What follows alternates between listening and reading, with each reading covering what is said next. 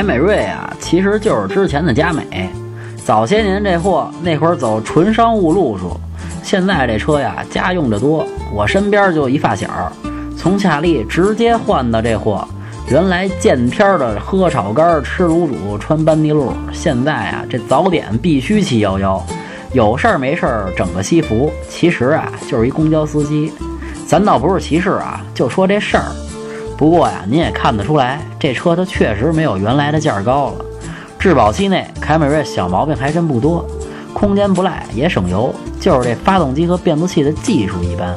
这货呀，最初是为北美市场设计的，这么多年这悬架都往舒适性上靠，所以这操控啊、路感呀这些词儿跟这货都不沾边儿。